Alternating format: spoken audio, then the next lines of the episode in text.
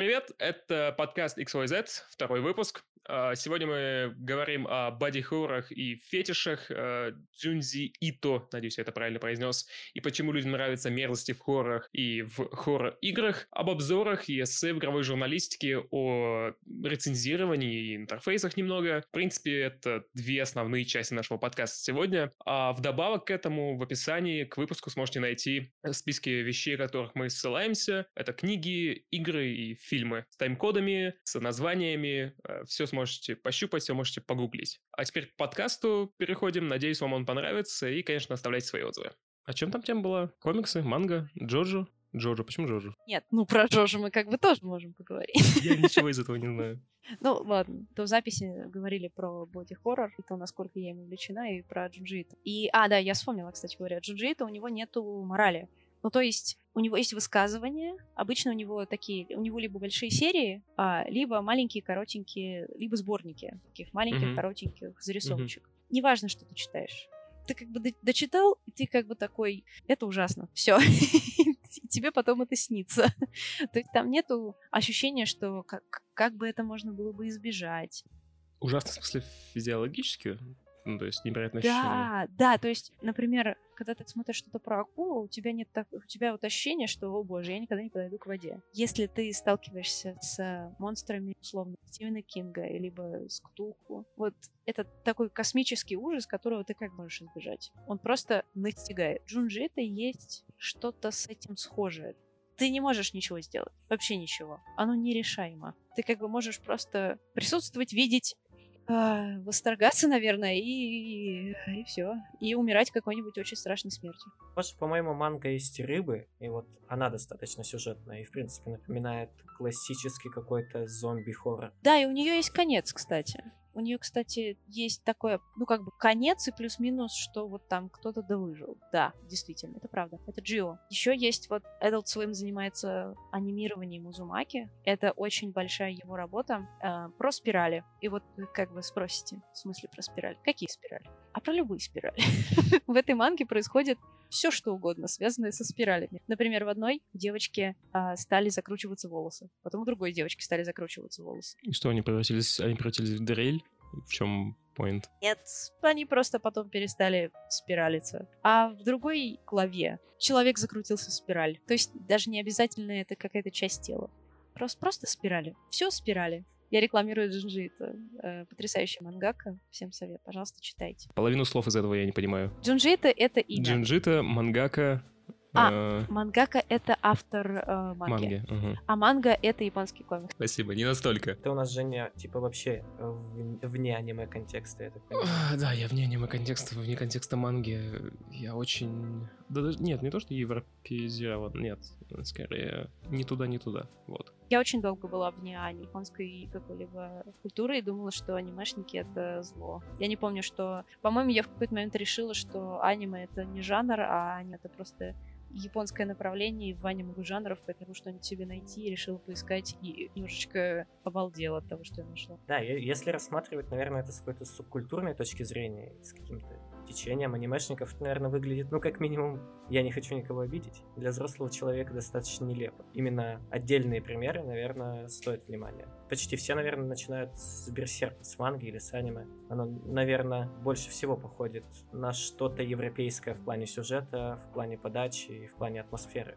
Я думаю, тетрадь смерти. Или тетрадь смерти, да. А, чаще всего ее называют аниме или мангой, который стоит посоветовать человеку, который не любит аниме. Um, for whatever reason. Ну, это такое архетипичное детективное повествование. Хитрый злодей сражается с гениальным сыщиком, но какие-то твисты уникальные, которые ломают этот стереотип они есть. Да, они борются буквально сидя друг напротив друга, фактически. И а, такой супер блеф бесконечный туда-сюда. Не знаю, почему именно «Тетрадь смерти» действительно так выстрелила. Она, конечно, ну, уникальная, но просто какой-нибудь паразит, например. А, стоп, есть ведь токийский гуль, который такой же, как паразит, только все его любят. Токийский гуль? Я, я могу, я могу объяснить. Нет, нет, название, название потрясающее. Токийский гуль. Э, бер, нет, берсерк. Тетрадь смерти, да берсерк. Нет, нет, давай какие-нибудь названия, которые похожи на название как будто каких-то приемов или способов умереть.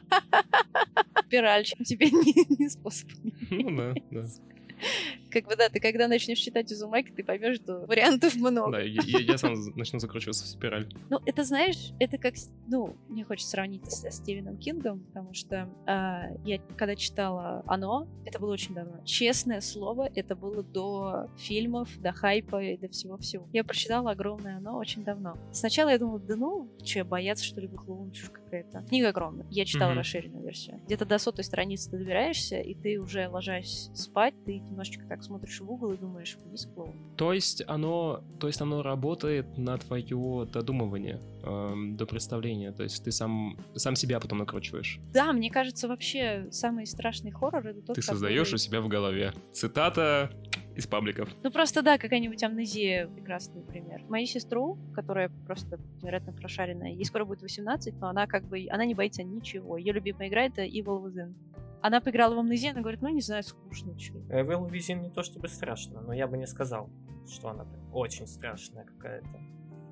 Какой-нибудь Silent Hill, наверное, выигрывает. Э, Если есть шкала страха, то Silent Hill побеждает в, в этом плане. Ну вот в зависимости от того, что тебя пугает. Потому что, например, Evil Within, он неприятный, там тоже куча боди-хоррора. Ам, ну, условно говоря, давайте я поясню, что я здесь имею в виду под боди-хоррором. Всякие проросшие кишки через двери. Очень странно звучит, но вот что-то типа того. Как Dead Space, кстати говоря. Там ведь вот это непонятное мясо, которое покрывает очень гея. О, боже мой, я не могу Части тела слово. А, или поверхности? Да, вы играли в Dead Space? Я не помню ее. Я большой фанат первых двух частей. я Ну. понимаю, о чем ты говоришь. Ну, третья, это нет. Я даже ее не, это, не запускал. Понятно о чем.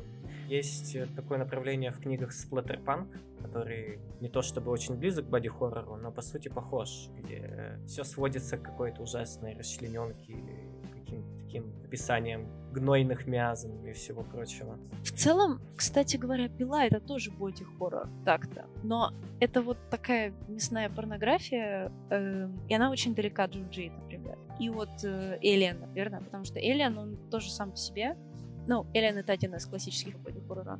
Он про другое. Он, он не про страх каких-нибудь э, мечей, разрезания смерти. Он про то, что у тебя внутри может что-то вот такое расти, верно? Что-то может тебя захватить изнутри. Использовать твое тело как ну, Мгм. паразит. Паразитизм тоже, кстати говоря, отлично относится. Как ты сказал, сплиттерпан? По-моему, примерно так и называется, да, или слеттерпанк, я могу маленько перепутать название. О, А, да, сплеттер.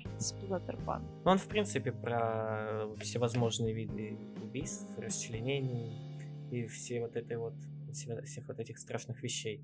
Каких-то описаний болезней, э, сверхправдоподобных и всего прочего. Вау. Какие здоровые вещи нравятся. Вот ты когда сказал про то, что Джунджи это немножечко абстрактный, я теперь поняла, что ты имеешь в виду. Аллегори- аллегорично, скорее. Да. Но при этом вот такой, как бы, он изменяет форму идей как-нибудь, в общем-то. И вот я сейчас открыла определение сплоттерпанка. Натуралистические сцены кровавое насилие. Термин экстремальный хоррор, хоррор также используется. Наверное, какие-то знатоки не согласятся, но мне кажется, это все достаточно родственные понятия. В той же степени, что постпанк и какой-нибудь готик-рок. Такую аналогию дам. То есть это как бы разные вещи, но они близкие, по сути, имеют одинаковые корни и одинаково стараются воздействовать на, на зрителя, на читателя и так далее. То есть похожие механизмы пугания. Ты боишься, что ты проецируешь. Мерз, мерзости. Да, Да, ты- ты... проецируешь на себя, Бо- наверное. Боишься, что это может случиться с тобой, и поэтому тебе неприятно, страшно, и еще хочется нервно. Правда, мы сейчас это обсуждаем, и у меня появилась такая нездоровая мысль, что у меня восх- восхищение вызывает. А вы, вам же обоим это, ну, нравится такой жанр, да? Мне не нравится вот сплаттер панк. Я хочу отметить, что сплаттер панк не мое, а вот именно что боди-хоррор э, вида Кроненберга, Элиана и Джунджиита, да. Вот для меня это прям разные штуки. Игорь, Никита, тебе? Э, Я, наверное, рассматриваю это с какой-то эстетической точки зрения, но я бы не назвал себя фанатом. Я вообще э, любитель, когда э, насилие не слишком реалистично, как у, как у Тарантино. Я люблю насилие там на экране и так далее, но когда оно игривое, это придает особого шарма. Я небольшой фанат всех попыток в реалистичность. Я отношусь к этому так, с каким-то исследовательским или просто с простым интересом. Ну, посмотреть можно в таком духе. И как бы ты когда потребляешь все это, это просто откладывается, и ты запоминаешь разные вещи.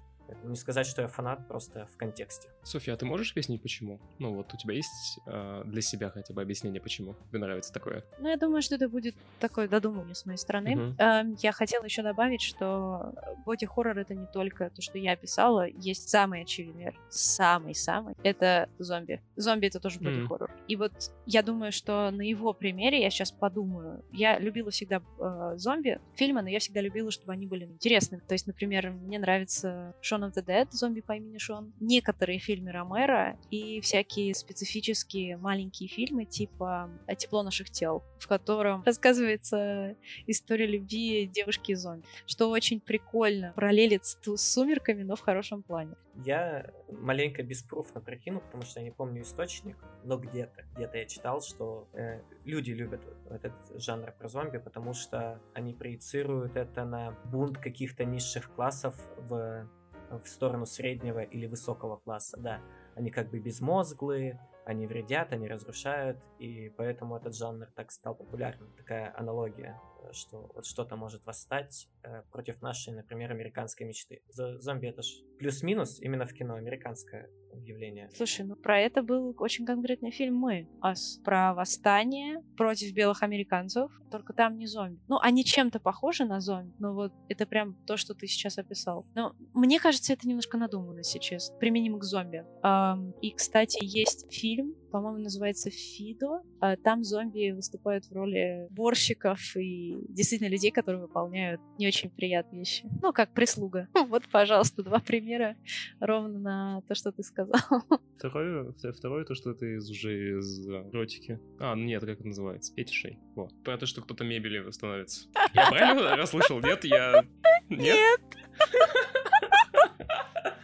Ужас.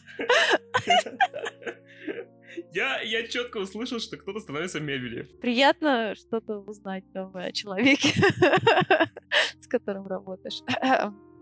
Нам, нам опасно заходить на сторону фетишей, особенно когда это соседствует с боди-хоррором, потому что мы перейдем к абсолютно ужасным каким-то О, да, да. Пилу не зря называют э, torture так, а, о чем, о чем речь была, если я неправильно расслышал? Я пыталась ответить на вопрос, и потом отбилась. Вопрос был про то, почему мне это нравится. Почему мне нравится боди-хоррор mm-hmm. в виде, поясняю, а, зомби-фильмов джита, и при этом я не люблю слэшеры. Типа спилы это нет. То есть мне не нравится просто, просто насилие. Ну, это все очень объяснение. Да. Я всегда любила биологию. И, кстати, это недавно до меня дошло, что вообще я открыла... Я впервые за все эти годы решила погуглить, что такое боди-хоррор вообще. Я всегда знала, что это, но видела определение. В Википедии черным по белому написано боди-хоррор или биологический хоррор. Все. Я всегда очень любила биологию. И вот эти все преобразования с телом, которые происходят, как, например, мутации в фильме аннигиляция. Да, то есть там, там ведь мир начинает мутировать, uh-huh. и когда они это обсуждают, это не то чтобы что-то плохое, то есть вот эти э, мутации, которые пришли из космоса, они как бы ничего не хотят плохого, они просто uh-huh. меняют все под себя. И этот э, морф, он, естественно, никак не подходит людям, потому что люди там пропадают, умирают и все такое.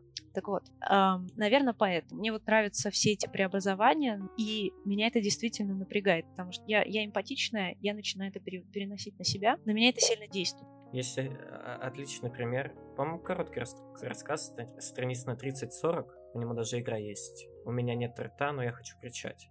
А, ты знакома, да? Да, конечно. Прям эталон вообще да. как такового. Да, хотя вот как раз здесь, смотри, в этом произведении нету, не знаю, тело менялось или что-то. Здесь тюрьма не твое тело. Вот, ну, в общем, это тюрьма разума. В черном зеркале, когда тоже вот эти вот все странные вещи происходят. Одна из самых страшных вещей там для меня была, это когда а, чувак забирает копию хозяйки что-то в комнате управления домом, что ли. И она не хочет этим заниматься, потому что она же просто копия. Как бы реальный человек, скан получается, настоящего человека а ей говорят, ну ты будешь просто дома заниматься. И она говорит, я не буду это делать, но с учем. Он ее оставляет, этой штукой, он проматывает для нее время, что она там сидит сначала неделю, потом месяц, потом что-то год. И после этого она соглашается делать что угодно. Вот это для меня тоже боди-хоррор.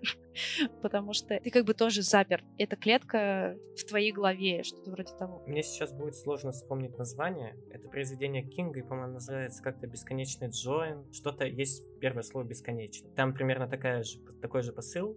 Типа люди изобрели межпространство пространственные какие-то перелеты, сверхбыстрые между планетами. Их цепляют в этот момент, э, специальными масками. И ребенок там любопытный, он не ложится спать под эту маску, он задерживает дыхание, и ему не поступает вот это вот снотворное. Для них путешествие для людей там доли секунды, а он из вот этой вот чего-то около телепортации как будто бы существовал вечное количество времени. Тоже этот рассказ там буквально 5-6 страниц, он неплохо описывает вообще вот эту идею. Психологической тюрьмы, он когда просыпается, все просыпаются, он там весь седой начинает выкалывать себе глаза и всякие такие ужасы делать, кричать, вопить и все такое. А, у Джунжи это, кстати, есть манга на похожую тему, где человек засыпает и спит целую неделю. То есть он просыпается немножечко постаревшим, говорит, ну, он пошел с этим к врачу, он говорит, доктор, сначала я спал день, два, теперь неделю. Это увеличивается. В итоге он спал там 10 лет, 100 лет и какие, какое-то нереальное количество лет, и в итоге он не аннигилирует, он испаряется в прах просто, рассыпается. Вот.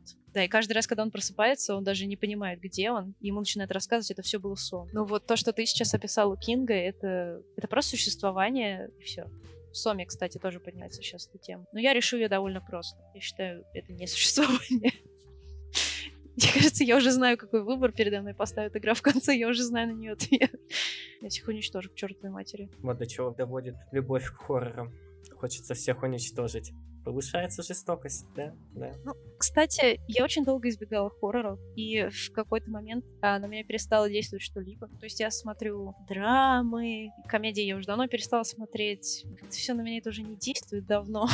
Поэтому я перешла на хорроры, на такие, либо на, либо на артхаус фактически. Вот это клево, да, мне нравится. Да, Женя, что ты думаешь про нас теперь? Ну, я думаю, что... Работаем ли мы все еще здесь?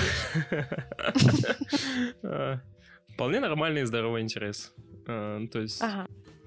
Мне, мне все равно, чем вы нам интересуетесь. А можешь про мебель пояснить? Про мебель? Мне почему-то послышалось, я спросил. Нет, я услышал это. Я это услышал почему-то. Видимо, неправильно услышал. Даже не знаю, что там было. А... Как только ты услышал стать мебелью, такой, да-да-да, да, вот это, про это давайте поговорим. Ужасно. Нет, ряд ассоциаций выстроился в, ну, стать мебелью, это желание человека, подозреваю. Такие, такие штуки я слышал только в том, где люди хотят, ну, фе, у которых фетиши есть, поэтому я связал это с фетишами. Просил вы о фетишах, потому что меня как-то сбило то, что вы перешли с бодихоррора на фетиши, но и спросил. Шут, шут, шутка на вырез про то, как хочется стать унитазом.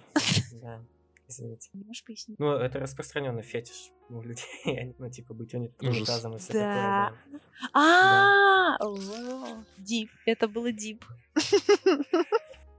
Это не войдет. Дип тоже, э, э, дип тоже связан с унитазами, да. Это не войдет в финальный монтаж. Нам, кстати, надо каким-то образом уйти вот от этой вязкой темы мяса и фетишей. На какую? Слушайте, я зашла, простите, последнее. List of Body Horror Media. Целый список. И знаете что? Сома самое последнее в играх. Сома в медиа Бодихоррора? Ну да, я, я упомянула, что там она тоже так как бы э, захватывает, э, изменяет, там есть что-то вроде полумбе. То есть, да, never mind, давайте дальше. Ох, отлично, у меня Сома в списке игнорировать. Почему? Не знаю, я пока посмотрел, такой, не хочу в это играть. Может быть, может быть, когда-нибудь поиграю. Ну, у меня много игр, на самом деле, игнорировать, там, кажется, сколько-то тысяч. Прокинул, у меня есть некоторые друзья, которые а, отвлекаются вообще об амнезии, там, Соме, Пенумбре и подобных играх. Они говорят, что это отличная игра от первого лица, из которой выкинули все самое интересное. Возможность убить кого-нибудь. Понятное дело, что людям нравится пугаться, но я понимаю, например, почему Женя, например, может не хочет играть, потому что для определенного круга людей это банально скучно.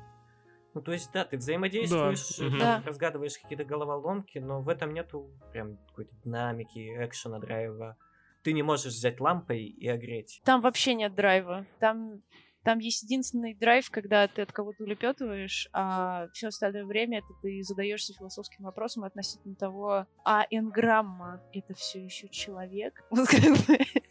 Ты скорее задаешься философским вопросом. Я же мог в кэску запустить, побегать. Ну это, слушай, ну, что ты а, начинаешь? Мы, мы, кстати, мы так немного возвращаемся к предыдущему подкасту о том, как мы играем в игры. Потому что, да, мне, например, скучно Outlast было играть, когда я запустил. Она просто когда, когда как раз была популярна, я решил, давай попробуй Outlast. Вроде бы говорят, что хороший. Потом играю и, ну, я не могу вот это сделать, но я бы это сделал, если бы я мог. Почему я это не могу О, нет, сделать? лудонарративный диссонанс. Ну да, какой-то лудонарративный диссонанс, потому что мои представления об этом, они другие. То есть Я хочу иметь контроль над ситуацией, а не убегать постоянно. Я обычно, если... Ну, если... Какое-то проецирование происходит. Если бы я в такую ситуацию попал, я бы стал действовать, а не просто убегать. Даже если бы там была какая-то э, ерунда выше меня. В Outlast очень много нарративного диссонанса, в том числе то, что ты как бы снимаешь на камеру, но при этом там есть э, скримеры из серии с этим, со скрипком, типа «Тудон!» Так, э, типа, давай я просто уберу с камеру, да, и не буду в нее смотреть. Ну, нет, суть в том, что это просто должно быть реалистично, это же footage, как бы. И тут рояль в кустах, откуда-то какая-то музыка откуда-то накладывается, и мне было это смешно. Mm-hmm. Но Outlast, он такой, он, э, он продолжает историю амнезии. Точнее, даже не так actually амнезия продолжает историю Умбры. Так-то. Вот поэтому Frish, Frictional Games я стала играть. То есть я Outlast немножечко посмотрела думаю, нет. А вот амнезию я прошла. Ужасно. В смысле, ужасно страшно или плохо? Дискомфортно. Угу. Потому что, во-первых, в Соме они явно снизили градус сложности пазла. А в Амнезии я прям помню, что это просто диск- дискомфортно, неприятно. Ты играешь в игру и получаешь удовольствие, когда из нее выходишь, чтобы попить чаек. Вот, а это было интересно. Я продолжу э, тогда такой буду противоположной точкой зрения. Это было ужасно скучно. Вот так вот я скажу. Интересно. Про Амнезию, про Минундру. На самом деле я большой хейтер головоломок в видеоиграх. Я их терпеть не могу. И началось это, наверное, в подростковом возрасте, когда я первый раз играл в Dragon Age Origins. Я очень проникся игрой, очень проникся атмосферой. И в какой-то момент мне суют, там есть локация, где есть пазлы своего рода, и тебя заставляют их решать. И это так выбивает тебя из всего контекста игры, из э, вообще из темпа игры. И ты думаешь, ну вот, э, будь эта игра фильмом, там бы был этот дурацкий пазл, его бы там не было. Существуй бы, ладно, мы говорим про фэнтези, будь что-то подобное, да, существует такая вселенная, там бы герои тоже не решали эти дурацкие пазлы, потому что их бы никто не строил. Зачем нужны пазлы, если они скучные? И эти же у меня претензии к Resident Evil, потому что жутко сбивает темп. Ладно, если говорить на серьезных щах, Пенум, Амнезия во многом игра строится на этих пазлах, это окей но когда их суют э, в какие-то экшен игры или в RPG игры, лично меня, и я уверен, еще какое-то количество людей это раздражает. Просто потому что я не просил пазлов. Зачем они мне? Я не хочу их решать. Ну, можно же было бы сделать возможность... Хорошая мысль, начало мысли, да? Игра могла тебе дать возможность обойти этот пазл, например, если бы это была хорошая игра. В еще хорошей игре, лучшей игре, этого пазла бы либо не было, либо он бы был встроен умней. Он бы тебе должен был понравиться. По-моему, Divinity, если мне не изменяет память, там есть возможности обходить пазлы и все в таком духе. В некоторых моментах какие-то такие задачи и вообще решать их множеством путей. Я сначала подумал, что у тебя проблема в целом с головоломками. Я не скажу, что у меня 150 тысяч IQ, но я их просто не люблю решать. Это, наверное, какие-то побочные эффекты гуманитарного э, склада ума. Но да, мне жутко их скучно решать, и они меня вообще вгоняют в депрессию и заставляют просто сказать, я больше не хочу сегодня играть. А в, а в игры, а в игры Playdead ты играл? Inside и Limbo? Limbo я прям очень-очень давно проходил, тоже в каком-то около подростковом возрасте, мне кажется. Ну и как? Э, когда игра сама по себе строится на головоломках, это окей. Я уже этого жду, я на это настроился. И от Limbo у меня не было никаких плохих впечатлений, хотя, честно признаться, просто потому что, наверное, не мой жанр, мне было не так интересно играть, как какую-то ролевую игру. Ну, звучит как нарративный диссонанс. Софья, что ты можешь нам рассказать о нарративном диссонансе? Ты не представляешь, сколько всего мы тут уже... Сколько всего ты затрагивал, сколько слов вы говорили, которые меня затриггерили уже несколько раз. Я сдерживал, я. Это очень тяжело представляешь. Для контекста, просто а... Софья делает выжимку по стриму с Николаем Фазулиным, нарративным дизайнером, и там он шел три часа, мы с ним разговаривали, а в основном он разговаривал. Софье пришлось сделать mind map его мыслей, чтобы собрать их потом воедино. Я, кстати, хотела что-то сказать до этого по поводу нарративного, и я забыла. А раз уж мы заговорили об играх, может, обсудим, как обозревать игры? Вот это настоящий боди-хоррор. Да-да-да. Это майнхоррор, скорее. Ну, это ментальная тюрьма. Давай начнем с того, что обзор не на, а обзор чего-то, да? Обзор игры, а не на игру. А, Всё, с этим мы мне это надо записать. Да? Все, все, кто, так- все, кто так, все, кто так пишут, сразу же мог- могут у- уйти из чата. На самом деле мы с Никитой э, разгоняли эту тему как-то, обсуждая ее. И... А в чем была у нас, у нас point изначальной проблема? Я немного забыл. Из чего мы ее вывели? Изначально мы вообще отталкивались от того, что просто игры сложнее обозревать, чем другие медиа, чем, например, книги, фильмы или музыку. Это вообще невозможно, да, абсолютно. Это твой point был. Да. А ты в итоге его изменил или нет? Я забыл. По-моему, я тебя убедил. Я в мыслях своих я всегда выхожу победителем. Секрет успеха. Нет, на самом деле нет. А, Я просто забыл. Мы, мы пришли к чему-то, но я уже, если честно, забыл к чему, и нам придется заново прокрутить этот разговор. А, ну отлично, давай. А, Потому что я э, и в прошлый раз говорил, что я как раз на эту тему изучал, и мне кажется, что игры, и это было на подкасте, с, на подкасте на стриме с э, Николаем Файзулиным, или Константин Файзулин его зовут? Константин, кажется. Константин, да. Константин. Что игры на самом деле не сложнее обозревать или писать рецензию на них, чем на фильмы. Вообще как-то их разбирать и анализировать. Потому что у игр есть э, довольно понятные составляющие. Это то, как они сделаны, и то, как они, э, ну, технически, я имею в виду, и творчески сделаны, и то, как они поданы, или то, как их подавали разработчики, что они планировали делать. И как раз на промежутке между тем, что планировали разработчики, что в итоге получилось, и может ли жить что-то, что получилось в итоге отдельно от того, что планировали разработчики, и складывается, собственно, рецензия на игру. Не просто обзор, то есть обзор там функций каких-то игры, а именно рецензия, а какой-то анализ критический вот этого, этого продукта. Например, давайте какую-нибудь игру возьмем, ко- которую я знаю Киберпанк. желательно. Киберпанк. Э, ну, я не играл в Киберпанк, но можем попробовать. Давайте классику, Skyrim. Я не играл в Ты не играл в Skyrim? Ин- Limbo, Давай Limbo. Ну или Inside. Counter-Strike. Counter- Counter-Strike, да. Нет, с Counter-Strike очень сложно, на самом деле. Там уже а- она в мету переросла. Ее сложно оценивать. Да, все, все онлайн-игры имеют очень хорошую мету. Если онлайн-игра не имеет хорошую мету, Нет, я имею в виду не, не эту мету. Она переросла. Она переросла в мету культурную такую. То есть ее сложно оценивать уже как продукт. Как продукт, который это получился или нет. это целое поколение токсичное. Да, да, да, он уже пер- перерос во что в феномен скорее, который копирует.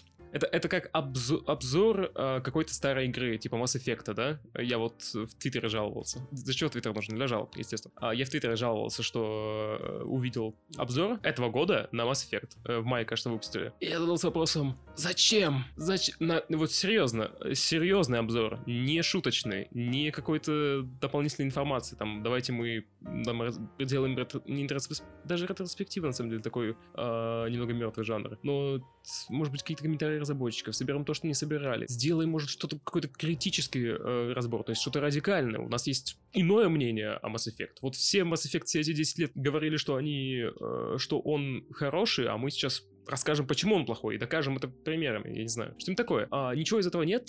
Канал просто на серьезных щах выпустил обзор Mass Effect. Там было все то же самое, что сказали во всех других обзорах, и ничего нового. Собственно, непонятно, непонятно зачем. Я забыл, как, конечно же, из чего я вел эту мысль. Пока не начали рассматривать игру, тут э, подойдет вот эта моя противоположная точка зрения в том плане, я как раз говорил не о ревью на свежую игру, например, о свежей игре, да, например. То есть мы с пылу с жару что-то разбираем, какой-то ход-тейк. Я говорил именно об осмыслении игр.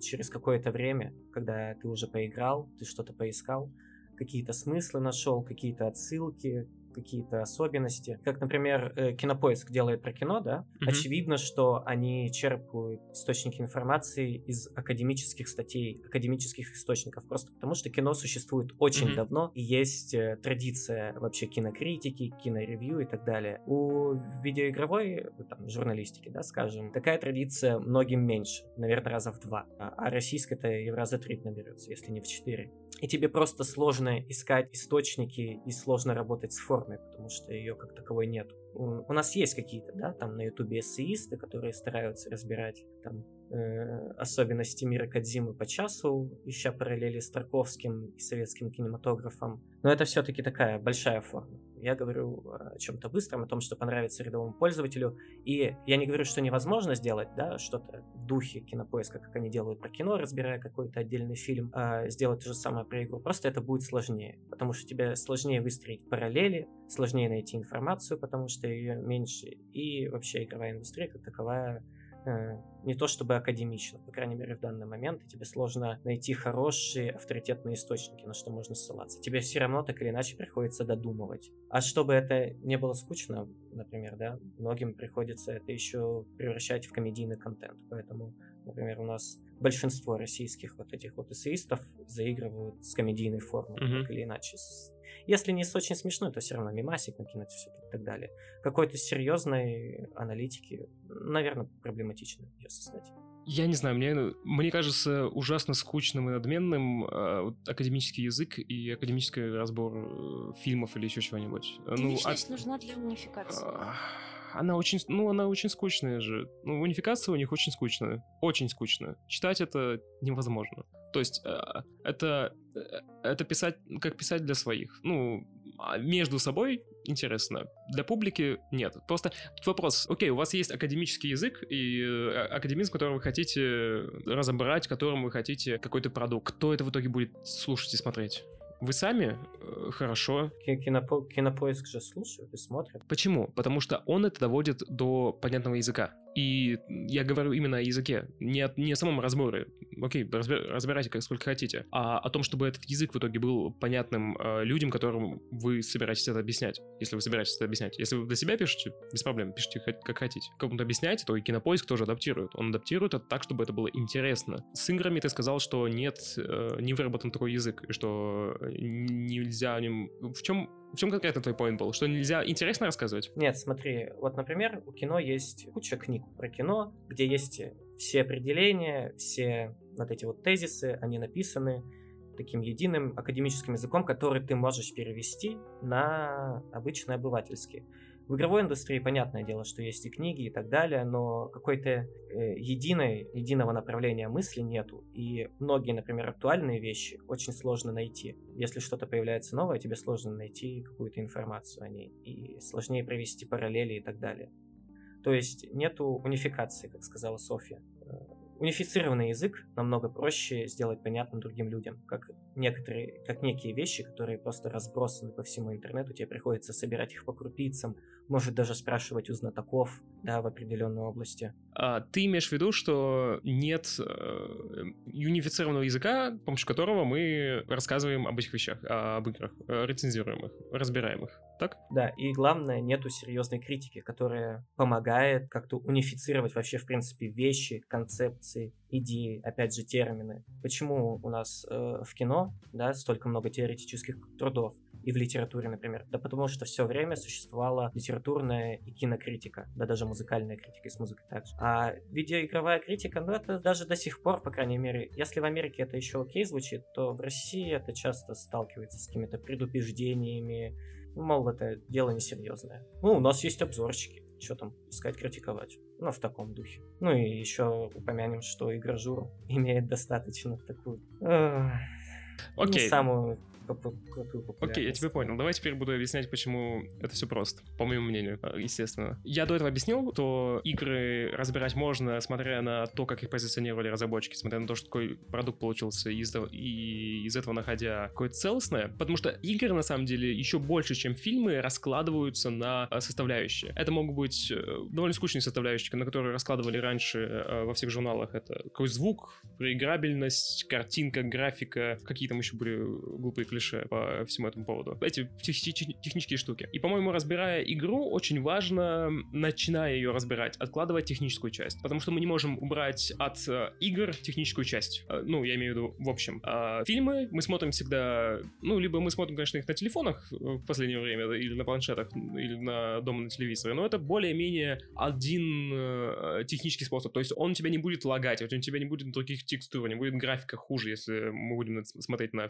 э, на эти игры, а, на, точнее, на фильмы. А если э, мы будем, будем играть в игры, то у нас опыт будет сильно отличаться еще из-за технического исполнения, из-за то, на чем мы играем. Вот у меня монитор сейчас больше, да, я, типа, у меня, для меня игры стали другими совершенно. FPS увеличился с 60 до 140, и мне стало лучше, допустим. Поэтому техническая сторона, ее нельзя полностью забывать, но ее, оценивая продукт, по моему мнению, по игру, я имею в виду, э, под продуктом, нужно откладывать на потом. То есть вот мы сейчас возьмем сырой продукт. Киберпанк, да, давайте возьмем киберпанк. Я не играл, конечно, но я там много знаю по, по, по киберпанку, что происходило. Игра технически очень недоделана, вообще. Выпустили сырой продукт, по факту. Сейчас еще все еще доделывают. Мы техническую сторону на выходе, мы ее убираем, забываем о ней до конца нашего, нашей рецензии, до конца нашего анализа, берем продукт сам. Разработчики обещали что? Разработчики обещали А, Б, С, Д. Смотрим, какой продукт в итоге получился. А, Б, С и Д нет. Окей, у нас в остатке остается вот такой продукт. Но помимо него есть там другие вещи, о которых разработчики не говорили. Мы на них тоже смотрим. Потом мы смотрим на опыт цельный, то есть что это в итоге дает, что игра в итоге предлагает геймплейно. Предлагает она что-то новое или это просто перебор старого? Это новое, которое аналоговое. Аналоговость — это количество, э, вариативность, э, количество,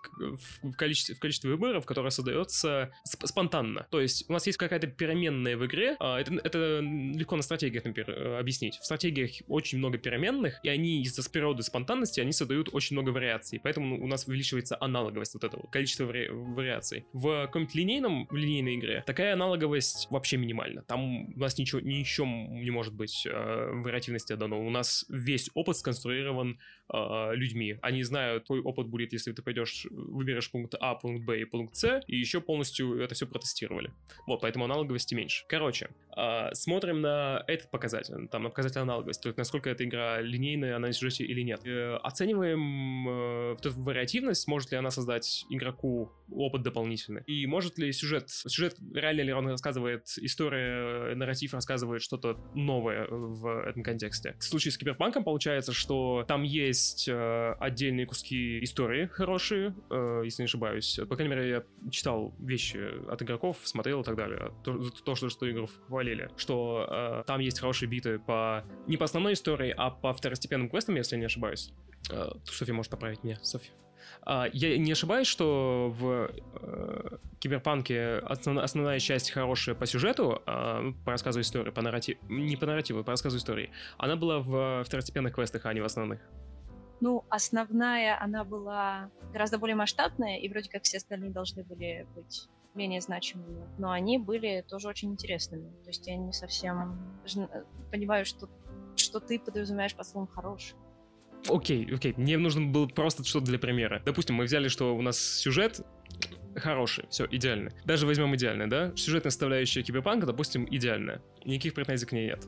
Претензии у нас ко всему остальному геймплею, к обещаниям разработчиков, которые не, не, они не сделали в игре, поэтому опыт, который разработчики, может быть, планировали и обещали, он не соответствует тому, что э, есть. И тут даже вопрос, на самом деле, я чуть ошибся, не в обещаниях как таковых, того, что разработчики хотели показать, а в их намерении. То есть тут, конечно, нужно смотреть там источники, то есть что они хотели делать. По-моему, у них, у них были цитаты вроде «открытый, дыш, дышащий мир», да, вот этот вот вся маркетинговая чушь по... Каждый э, каждый человек э, в мире живет своей жизнью, вы можете за ним проследовать и посмотреть, что с ним. Вот, вот, вот. Это намерение разработчиков показать. Опр- оправдались ли они? Нет. Окей, у нас есть сюжет, да. Э, геймплейная часть, аналоговая часть. Насколько игра без этого создает на самом деле опыт, который можно, который, как тот Говард говорит, игрок может по достоинству оценить. Это какой-то опыт, который игра создает сверх того, что разработчики задумали. Или наоборот, вопреки тому, что разработчики задумывали. Если она его создает, и он вам нравится, его можно оценить как, как какой-то достойный опыт, которого не было раньше, например. То есть это игра, которая, если его не было раньше, значит, она вводит, вводит этот опыт. Его никто до этого не сделал. Если он был уже раньше, значит, можно с чем-то сравнить. Если раньше было какому-то игре лучше, значит, тоже можно сравнить. И из этого вы сделать вывод. Мне сейчас немного сложно об этом рассуждать, и извините, если это все звучит расплывчато и водянисто, потому что я-то не играл в Киберпанк, я только слышал о нем. А, но вот, пожалуйста, вам критерии для того, чтобы оценить игру, для того, чтобы оценить продукт. Если бы я рассказывал об игре, которую играл, которую знаю, давай я пример возьму из стрима по Jedi Fallen Order. Разработчики там, а, яв... они планировали историю приключения не то чтобы в открытом мире, да, они обещали, что мы побываем на разных местах и так далее, и на самом деле игра все это дает. Дает чуть-чуть в другом ключе, нежели э, можно было напридумывать себе, смотря на все это, но разработчики честно показывали это все. Они честно показывали, что да, вот там меч, например, это вот у нас не Джеди Ауткаст, он не рубит, не разубает вещи. У нас э, довольно все таки линейно. Вот так это будет, вот так будут выглядеть катсцены, вот так будет выглядеть э, геймплей, и в итоге игра такая, такая, как ее показали. Может быть, плохо показали масштаб, хотя он тоже там относительный, но в итоге игра такая, как, а, как ее показали. Хорошо, мы это, мы это берем. Геймплей в итоге, который получился и который разработчики задумывали, рекламировали и также показали, нас, нас задача не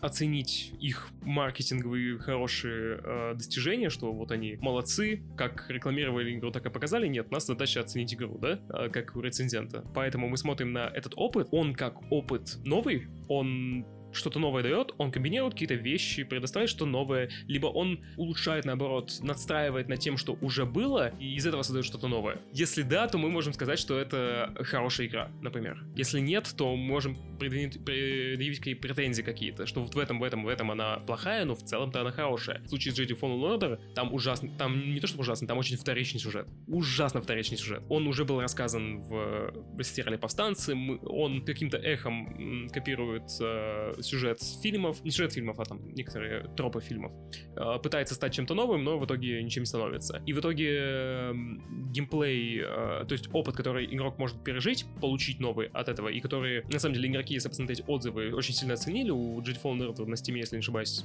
90% положительных отзывов. Я согласен с, с ними. Может быть, по истории нет. Нужно ремарку сделать, что история вторичная, если вы знаете другие истории в этой вселенной. Если вы их не знаете, то она вполне может понравиться. Я, например, когда писал рецензию, я об этом написал. Если вы не знаете, вам понравится, вам очень понравится. Но если вы там ждете, ждали другой тип игры, то вам он не понравится. Если вы знаете историю, то вам тоже понравится, потому что это будет очень хорошим опытом во вселен... не только в этой вселенной, но игровым опытом. Там есть умные штуки, там есть э, механики и взаимодействие с миром и между, э, между нарративом и вот этой вот аналогостью, которая, которая создается, такие, что можно... Не такие, что можно что-то сделать, а такие, которые, которых не было в других играх. И поэтому это хорошо. Такой опыт, который в Jedi Fallen Order можно получить, его нет в других играх. И поэтому это хорошая игра. Вот если сложно это все объяснять. Если просто, то оно там выливается вот в рецензию с какими-то поинтами объяснениями. То, как это грамотно и хорошо подать, вот ваш мысленный процесс в итоге. Потому что сейчас это, наверное, звучало плохо, потому что я демонстрировал мысленный процесс на ходу, пытался поинты из этого выстраивать. Но текст или материал ваш в итоге, ролик вы делаете, аудио, что угодно, вы можете его заранее наверное, составить. И обрисовать это легче, лучше, доступнее для читателя. У нас вместо академического языка об аналогости получается э, интересный рассказ игроку, который не просто описывает описывает игру и говорит, световые мечи дубинки, враги плохие, локации все они очень маленькие, почему не Dark Souls, поясняет глубину и достоинство игры. А, я вот хотела у тебя спросить по поводу новизны. Опять же, знаешь, это все равно неоднозначно звучит про хорошесть, про действительно новые или, или новые механики. Что есть хороший геймдизайн в рамках того или иного жанра? Например, я могу тебя спросить, вот в Counter-Strike там есть сюжет? Нет, сюжета там точно нет, там есть э, нарратив определенный. Нарратив есть в любой игре, давай так. Ну да. Вернемся к Файзулину. А, но суть в том, что там угу. есть environmental storytelling. Но он, но он не важен игре. Вот, вот Смотри. кто определяет угу. эту важность? Почему? А вот мне важно, например. Мне очень важно, что как раз в Counter-Strike есть environmental storytelling. Например, на каждой карте на спауне контртеррористов-террористов есть mm как бы расставлены модельки а, машин и других предметов, инструментов. Mm-hmm. Например, mm-hmm. Террори- у террористов стоит лестница, то, как они забрались в здание. Это не нужно. Но, как, но из-за того, что оно там есть, не знаю, мне это очень важно. Мне как раз это прям... Я бы это отметила как вот... Core геймплею это не нужно. Но это, знаешь, это, как ты говорил... Называется латентные потребности. Возвращаясь к академическому языку, да, у нас есть э, поинты, для, с помощью которых можем объяснять вещи. Может, они не сформированы, но они есть. Немного легче использовать, потому что я изучал user experience дизайн. Э. Я понимаю, что такое пользовательский опыт, я понимаю, что такое выстраивание пользовательского опыта. Я, у меня есть э, в голове сформирована терминология, как мне описывать э, эти вещи. Поэтому мне может быть легче описывать игры, потому что игры — это это, это пользовательский опыт. Дизайн, он про то, насколько это понятно, а игра не про то, насколько они тебя трогают, интересуют.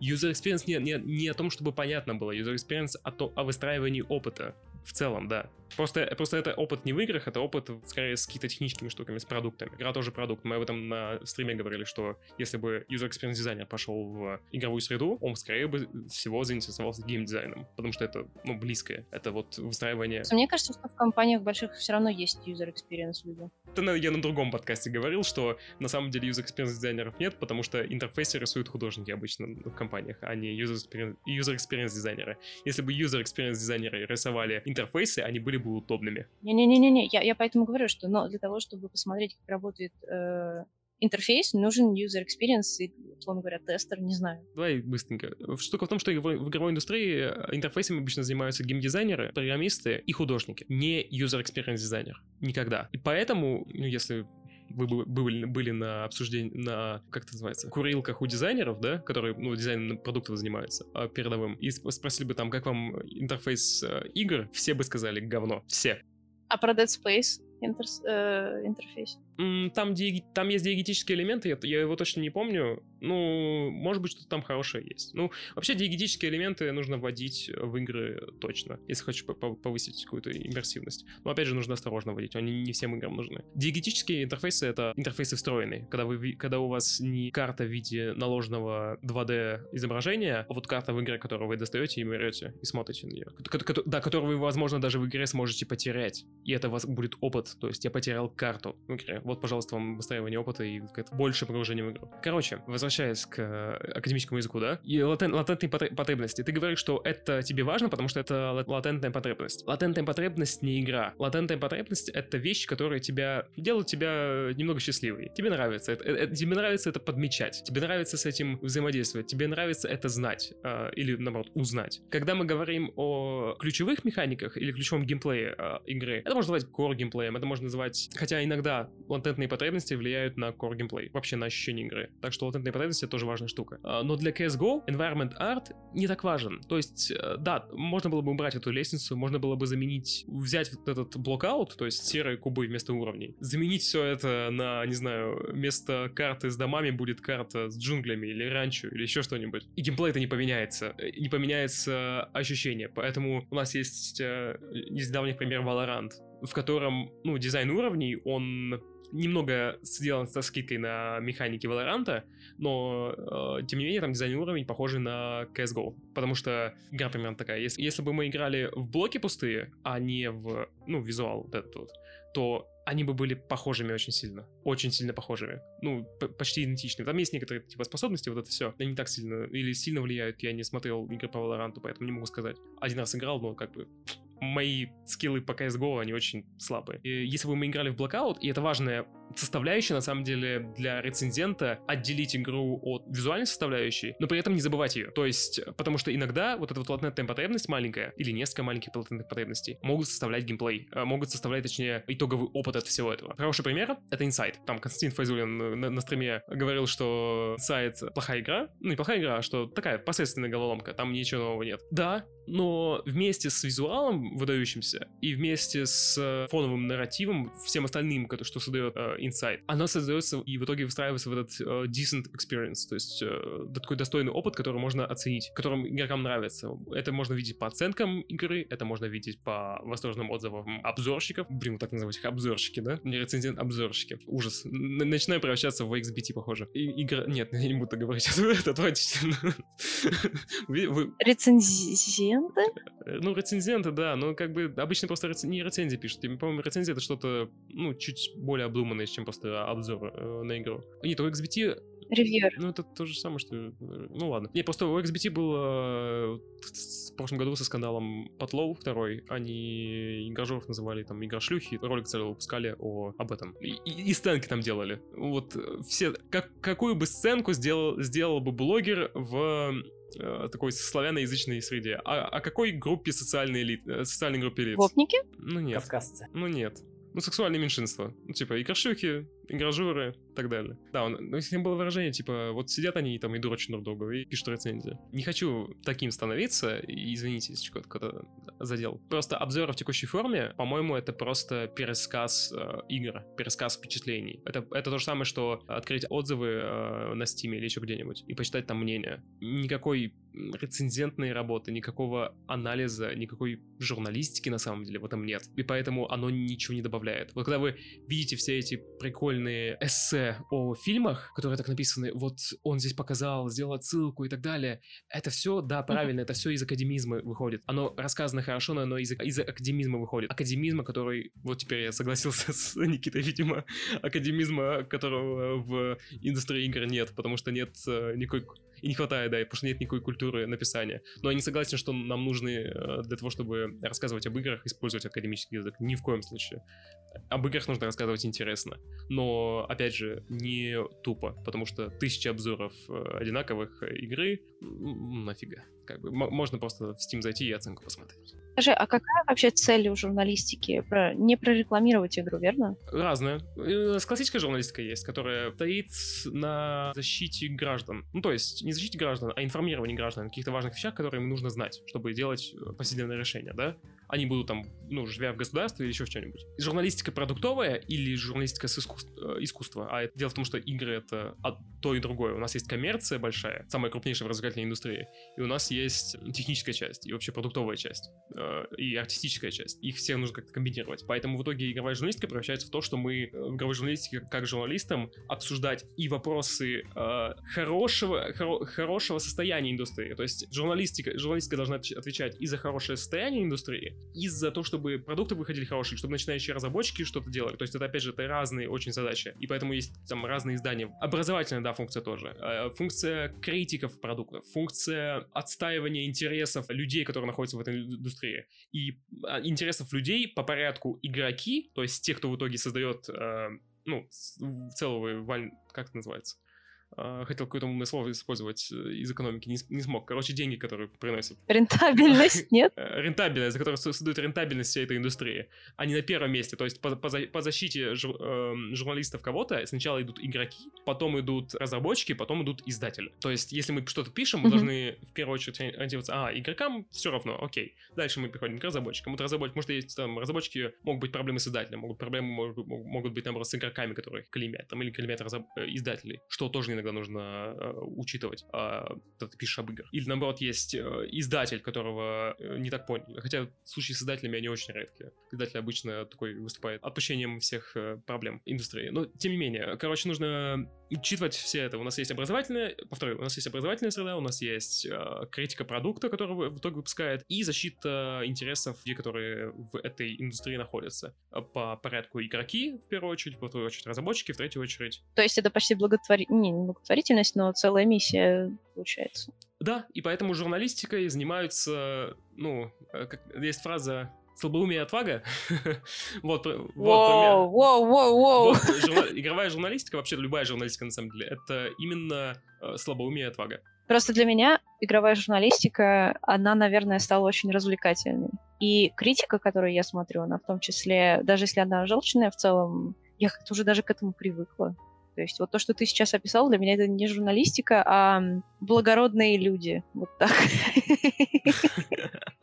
Ну, журналист, журналисты, по сути, и должны быть благородными людьми. Это вот те, кто... То есть зачем к журналистам идти, да? Почему нельзя блогеров смотреть? Блогеры по части развлекательности уделают любого, любую, любое издание, любой журналист. Так я... Слушай, а блогерство, почему? Я считаю, что блогерство — это вполне себе журналистика сейчас. Потому что блогер... Опять же, ну, можно быть журналистом и блогером, да, но блогерство просто по сути своей — это не журналистика. Нет, скорее, Ты скорее да. создаешь себе образ, э, какой-то образ, и создаешь себе образ, ты можешь рассказывать об интересных вещах, даже журналистов журналистских каких-то вещах, но все равно ты работаешь там на себя, а не на вот, интересы какой-то индустрии, которой ты освещаешь. Но это уже личный выбор. Но я просто всегда думала, что это и личный выбор в целом любого журналиста работать на себя. Да, или... но всегда легче в любой отрасли э, быть журналистом в медиа, ну, в какой-то большой среде, потому что у тебя тогда появляется больше людей, которые могут тебе помочь, у тебя появляется какой-то больше коллективный вес материалов твоих и узнаваемости издания, и credibility, э, то есть отношение аудитории к нему. К тому, что Софья сказала о том, что журналистика в последнее время все чаще развлекательная, мне кажется,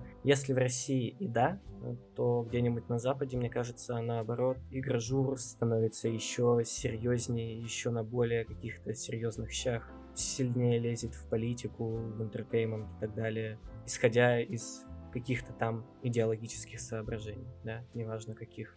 Все чаще там встречаются какие-то статьи о вещах не то чтобы напрямую связанных с видеоиграми, но при этом косвенно связанными с какими-то социальными проблемами и с выражением определенной точки зрения. Если не, не политической, то как минимум мировоззренческой или идеологической. Как э, с обзорами от Polygon и Kotaku на еще не вышедшую Six Day in Fallujah, например.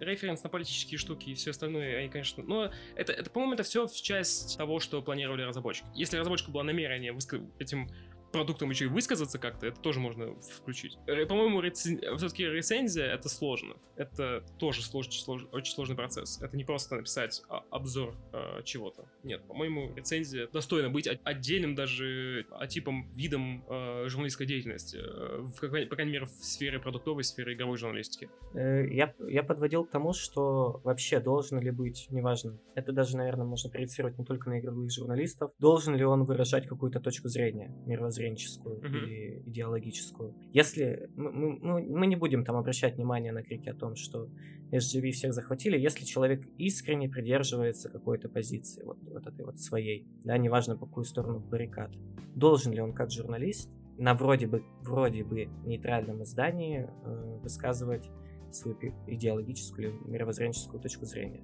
Это же не Хантер Топс, Томпсон, который пишет гонза материал. Это человек, который вроде как должен предоставить непредвзятую аналитику ну, все правильно, в рецензии ты оцен... не должен оценивать просто, что мне не нравится. Какие-то общие вещи складываешь объективными инструментами, ну, используешь объективные инструменты, чтобы рассказывать в любом случае субъективное мнение. Твоя перспектива от того, э, как ты будешь это рассказывать, например, в рецензии Джерри Fallen да, если бы я не смотрел весь остальной контент по Звездным войнам и не, и не был бы в курсе, я бы написал другую рецензию. Я бы не знал вообще о Э, Rebels, о повстан повстанцах, не мог бы принести аналогию, потому что сюжет вторичный. Нет, я бы сказал, ну вот, да, такого не было вроде бы. Фильмы я смотрел, да, а вот все остальное как бы ну, не было такого. Ну нет, такое было. Так вот, э, исходя из моей мысли, так или иначе, в обычной журналистике, ну это сложно оспорить, редкое издательство позволяет себе быть прям полностью нейтральным. Так или иначе, даже если проследить, да, по российским СМИ. У нас есть какие-то люди, которые отрабатывают оппозиционное мнение, какие-то провластные, да, какие-то там Wonderzine, например, пишет с явным феминистическим уклоном, какое-то другое медиа будет писать там с каким-то другим уклоном. И не является ли тот факт, что в медиа, вообще в видеоигровой журналистике появляются, привносятся идеологические вещи, да, скажу грубо, отрабатывается повестка какая-то, неважно какая. Это свидетельствует о, о взрослении видеоигровая журналистика пытается встать на один пьедестал, да, с какими-то условно серьезными, да, в кавычках, медиа. А, я, я, не, я не думаю. Ну, то есть, э, если мы говорим о рецензиях, в рецензиях, то рецензий такого нет. Если мы говорим обо всем остальном, то, ну, естественно, повестка какая-то будет. Э, я не думаю, что должны мы в повестку, когда говорим о продукте, о, о продуктах, в смысле, об игровой индустрии, о вот играх, собственно, да, и о состоянии там индустрии в целом. А, что мы должны сильно сдаваться в повестку. Конечно, будет издание, которое будет, там, например, конфликт с Blizzard защищать или, наоборот, его игнорировать, а может быть, даже поддерживать. Ну, я имею в виду сторону, которая не, не бастует, а наоборот, Бобби Котика и компанию. А, если говорим о рецензиях, они в любом случае ну, должны быть unbiased, потому что там, там нечему быть не biased. То есть вот можно описать, что разработчики в Тлоу 2, да, они рассказывают об А, Б и С, и можно совершенно никак не, это не оценивать. В смысле, не оценивать вот этот вот э, нарратив этого рассказа. Ну вот, история об этом, да. Она получилась хорошей, то есть убедительной, ну, вроде бы да. Ну, конечно, можно все равно, если у вас большая повестка на другую сторону, сделать какое-то критическое замечание, но в итоге оно в такой среде продуктовой не должно сильно уходить в крайней жизни, скажем так.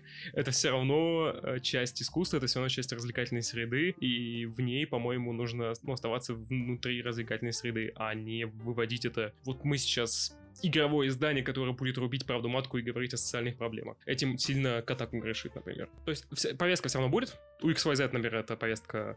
Мы э, пытаемся делать э, индустрию, отечественную индустрию игр лучше как-то.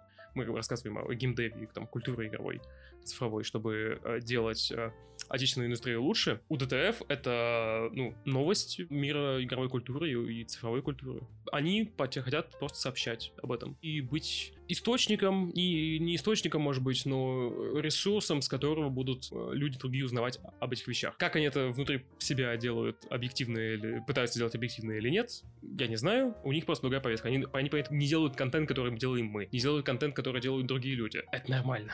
Это повестка все равно будет. Нужно ли зарываться повестку настолько, чтобы пропагандировать определенную вещь? Нет, потому что это уже будет пропагандой. У журналистики, несмотря на то, что вам может что-то не нравится в журналистике и в том, как рассказывают какое-то издание об игре вашей любимой или о вашем любимом чем-то, у журналистики все равно есть объективные инструменты, которыми можно в журналистике писать, собственно, вещи и рассказывать о них. Грамотный редактор, например, и главный, главный редактор, главный шеф, шеф-редактор, тот, кто в итоге выпускает материалы, тот, кто согласовывает их. Чем издание, например, отличается от блогера, да? Блогер может что-то сказануть, ему плевать, ему никто не, не одернет, не скажет, подожди-ка, ты вот, вот здесь вот ошибаешься. Ему это потом скажут в комментариях. А в издании есть там редактор, есть как, хотя бы второй человек, который это посмотрит и задаст вопросы перед тем, как ты опубликуешь материал. И вот эти вот вопросы и то, каким в итоге выйдет материал, они будут, или, ну, или, например, должны соответствовать повестке издания. То есть мы не будем, как Катаку делала, или IGN это делала, если хотите поддержать Палестину, то присылайте донаты сюда.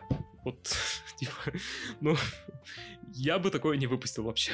То есть, мы не говорим об этом. Это сложный конфликт, это никак не относится к игровой индустрии. Давайте мы не будем об этом говорить. Но IGN там какое-то из их изданий, они решили так. Притом у них, по-моему, смешно было, что одно издание говорило в поддержку Палестины, а другое в поддержку Израиля, если не ошибаюсь.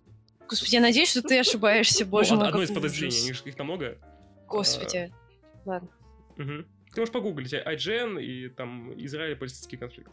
А, я на прошлом подкасте говорила, почему меня вдруг потянуло в гейм-индустрию в какой-то момент. И я тогда рассказала, насколько игра может дать богатый опыт.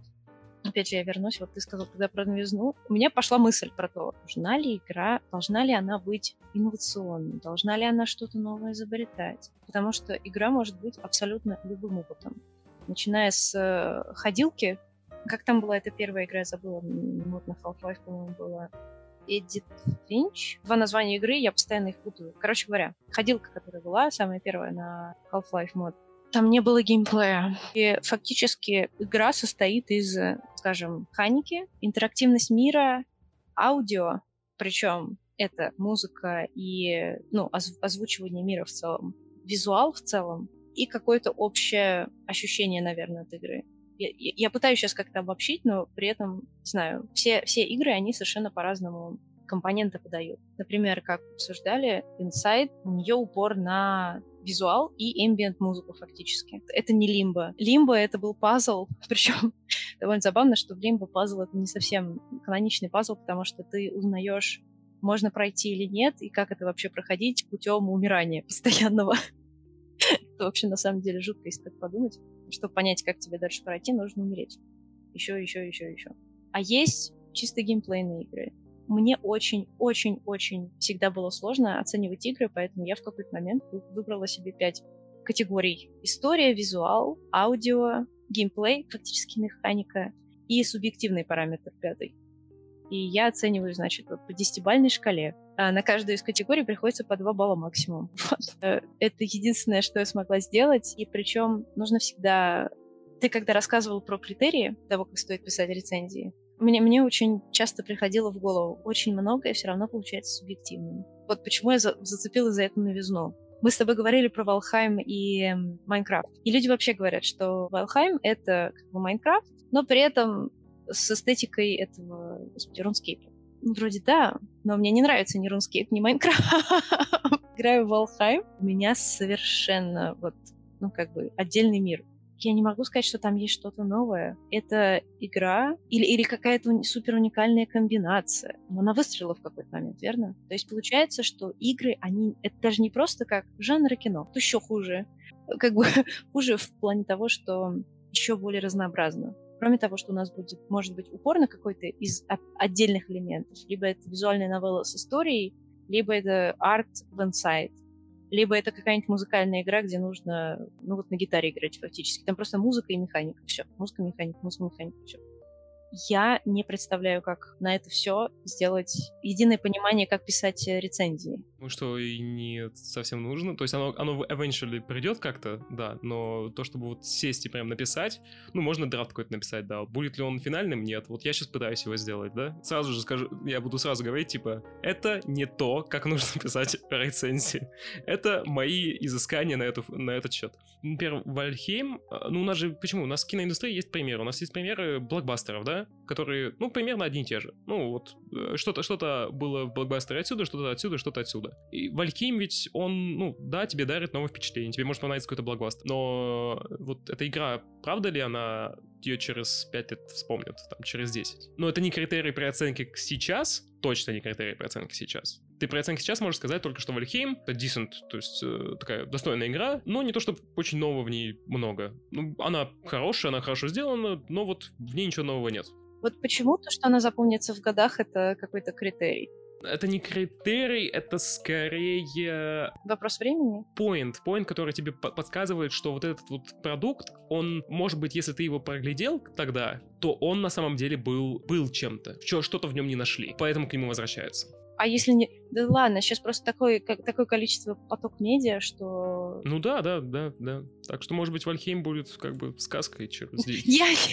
Ну что ты? Подожди, я не пытаюсь защищать его. Через 10 лет, через 20 лет мы все будем играть в Valheim. Valheim станет meta-universe. Epic Games ее купит, и мы будем все в своих аватарах, бананах э, бегать по Valheim. Говори, давайте быть продвинутыми и слушать Мэдисона. Мэдисон сказал, что как New World будет через 10 лет. New World это, это ММО про, про от Amazon? От Amazon, да. есть, нет? Ну, в смысле, но оно, оно как бы, понимаешь, он сделал интересную параллель. он сказал, что когда Warcraft, ну, условно говоря, на заре все тогда влились, и вот было клево, а сейчас как-то, ну... Нужно, нужно смотреть, потому что я не играл. Я, конечно же, не саркастичная была а. все это время. Не, я просто не играл, она там крашит 30-90, я подумал, ну, может быть, что-то, какое-то новое слово в жанре, да, в МРПГ. Ну, это, это журналистский штамп, естественно. Я, я тоже начинаю подыгрывать. Кстати, по поводу... Ты, ты когда сказал, что в ревью не стоит упоминать, а, ну, вот то, что разработчики обещали, и что получилось, не стоит... Нет, не, не, не стоит упоминать. Я имею в виду, что это не... Не критерий. А, не, не, это, это критерий, давай, да, сложность термин, критерий. С, с терминами, сложность. Это критерий, как и техническое состояние игры, это критерий, как ее визуал критерий. Но, ага. а, оценивая игру, если в ней правда, что-то новое, мы должны смотреть на игру, а не на вот то, как она выглядит, то, как она написана, потому что игра, ну, в смысле, должны это смотреть, блин, я тоже, мне сложно это, я это, может, не, я, это, я, это, я это еще не прописал, поэтому мне это сложно объяснять. Это, это моменты, которые, из которых тоже строится игра, и в итоге опыт строится, безусловно технически игра плохо сделана, из этого строится опыт. Uh-huh. Визуальная игра плохо сделана, из этого строится опыт. Но игра как игра, вот действительно да. ее запомнить через сколько-то лет, да, или нет? Да почему? Да зачем? Да какая да разница? Потому что, потому что это маркер, это маркер, это маркер. Это, не, это, это точно не, не, не важно сейчас. То есть, когда игра не выходит, вообще плевать. Запомнит ее через 10 лет, не запомнит. В ретроспективе, потому что, опять же, на примере нужно конкретно посмотреть. Я не могу себе сейчас сказать вот что-то конкретное. Не, я не, не, не требую. Нет, ну, блин, это все, равно, это все равно нужно, если мы говорим об оценке. Что э, если посмотреть на какую-то игру в, в ретроспективе, то мы можем убрать графику, мы можем убрать техническую часть. У нас останется эта творческая часть, то, как игра продумана. Она что-то новое вносит и да и дает. Она комбинирует что- что-то во что-то новое. В итоге вот это вот на голых остатках э, само по себе работает хорошо. Да еще и с добавлением оно вносит новые смыслы, например. Или наоборот даже. Игра ведь может быть перевертышем, то есть она может быть, может ничего нового не давать, но выполнена техни- технически и артистически настолько, что вот ее будут, ее будут поэтому, поэтому вспоминать. Либо наоборот, ее запомнят поэтому. Потому что она абсолютно пустая игра, то же самое, что мы видели сто раз, но как она выглядит, как она э, играется, посмотрите на эти всякие лат- латентные штучки. Э, и вот эти вот латентные штучки, они ведь в итоге и относятся к э, артистической части, тому, как, как игра выглядит. Оно не как бы, ну, может быть чуть-чуть, в каком-то смысле, э, еще и быть творческой частью, в смысле, вот как играется. Но в большинстве случаев это косметическое что-то. Латентное часто, часто косметическое, оно не обязательно. Но есть, есть конечно, творческие, да. Я, я, я на самом деле понимаю, а, потому что даже с кино, я помню, что когда я была а, тинейджером, я зарегистрировалась на кинопоиске, я стала ставить оценки фильмам, и это pain in the ass, потому что начинаешь задаваться вопросом, для кого ты ставишь эту оценку? Потому что если это будет человек прошаренный, то это одна оценка. Если ты, если плюс-минус это будет читать человек, который в курсе, то оценка должна быть другая. Мне, опять же, тоже, мне сейчас очень сложно привести примеры тоже. Кино это тоже, но он очень эм, линейный. Прошу прощения, не линейный, он очень контролируемый. У тебя нет контроля. Ты сидишь и смотришь. А когда у тебя появляется контроль, минимальный. Начинаем с, начиная с черного зеркала, где можно было выбирать варианты развития событий дальше в эпизоде и продолжая в игру, а в играх это просто невероятно. У тебя, у тебя все, у тебя слева направо по фильму. Ты можешь куда угодно пойти, ты можешь что угодно сделать. И здесь возникает такое количество вопросов, что... Ну, то есть я сейчас стала писать... Мне кажется, из-за того, что я стала играть в игры в какой-то момент, теперь могу писать рецензии на фильмы со спокойной душой. Потому что мне теперь кажется, что на фильмы написать рецензию это не так сложно. Ну, как бы рецензии, рецензии. Ну, потом, опять же, я пишу, прошу прощения, так, не рецензии, не обзор, ничего такого, просто заметки.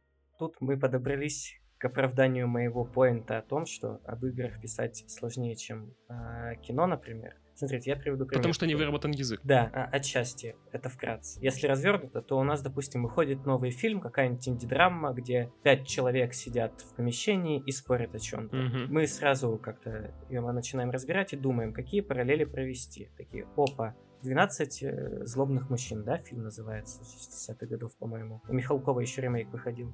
И мы сразу понимаем, ага, это популярный фильм, по нему 100% есть огромное количество информации. 100% его разбирали и режиссеры какие-то в институтах, и можно найти, и на ютубе найти, и разборы драматургии можно найти, и выстроить с, с помощью того, что мы нашли, связи, да, какие-то параллели найти, или обосновать какие-то вещи, которые мы увидим в этом новом фильме.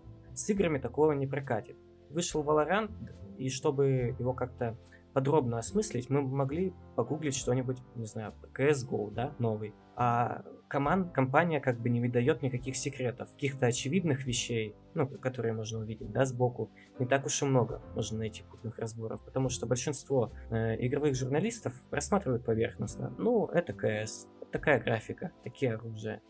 А людей, которые как-то это изучают, копаются, пытаются воссоздать что-то, и на основе этого можно было бы предположить, как это в Valorant работает, потому что разработчики, очевидно, нам не раскроют, как они э, там дизайнили уровни, какие у них секреты дизайна уровней. И тут либо додумывай сам, либо пытайся найти какие-то супер глубоко зарытые источники на каких-нибудь форумах э, десятилетней давности темы ищи. Вот такой у меня поинт.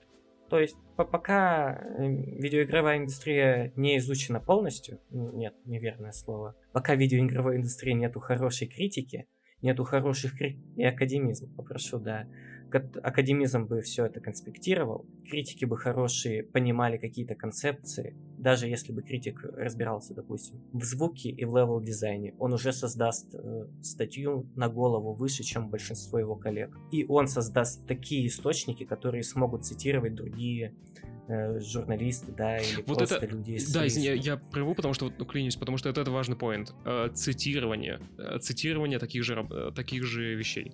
Можно ли ее процитировать? Если вот эти вот все мысли, это просто то же самое, что вы сказали, только то, что то же самое, точнее, что вы могли бы написать, только написанное другим человеком, ну, вряд ли, да? Если ее не цитируют, если ее цитируют, и есть мысли какие-то, и она раскладывает игру, цитирование — это хороший параметр, чтобы понять, э, насколько хорошо сделал рецензент работу свою. Да, если рецензент, например, очень подробно расписал, как, из, не знаю, созданы шейдеры воды в Мгм. отдельной игре, и прям копнул в это, то человек, который начнет изучать, да, мы говорим сейчас, например, о журналистах, изучать особенности создания шейдеров воды, наткнется на эту статью, процитирует его, сам узнает эту информацию. И так по цепочке, по цепочке, чем больше вот этих вот людей, кто работает в освещении, да, видеоигр будут э, узнавать новые вещи, новые концепции, тем журналистика сама по себе видеоигровая будет становиться более компетентной, что ли. Поэтому, кстати, важно, наверное, журналисту э, как-то пытаться изучать какие-то еще прикладные вещи, чтобы... Ну, потому что должен быть, да, должен быть журналист, э, гейм-журналист. Мгм. Не типа, Мгм. Тут я маленько не согласен с тем, что нужно иметь конкретно, конкретно узкие знания в видеоиграх, хотя желательно бы. Если бы видеоигровые журналисты были, в принципе, например, человек очень подкованный в кино, да, он бы реально увидел какие-то прикольные отсылки. Кован, понимаешь, как работает драматургия, ты в сценах увидишь какую-нибудь прикольную работу камеры, ты, может, поймешь структуру сюжета какую-то особенную, да, не класс- но это значит, что ты сможешь делать ревью на Uncharted и еще на что-нибудь типа такого, но на Ну, тогда тебе придется по такой логике добивать, если ты не хочешь заниматься какими-то техническими вещами, да, узнать, как работает дизайн или звуковое оформление видеоигр, mm-hmm. тебе нужно узнать что-то, что подходит тебе, да, особенности нарративного дизайна, особенности какого-то там э, драматургии видеоигр и так далее. Да. Да, это, это все к природе комплексности игр. У нас столько всего в них происходит, что столько различных программ и людей это обычно делает, не считая игры, которые делает один человек. Поэтому важно иметь... Ты не можешь знать все сразу, у тебя просто не хватит времени в жизни. Поэтому важно иметь, в принципе, источники, на которые можно ссылаться. Мне кажется, не каждый там киноэссеист э, буквально все знает о всех режиссерах, но он понимает, на что он может ссылаться. Вот мы и закончили на лозунгах. Бывайте, бродяги. Всем удачи.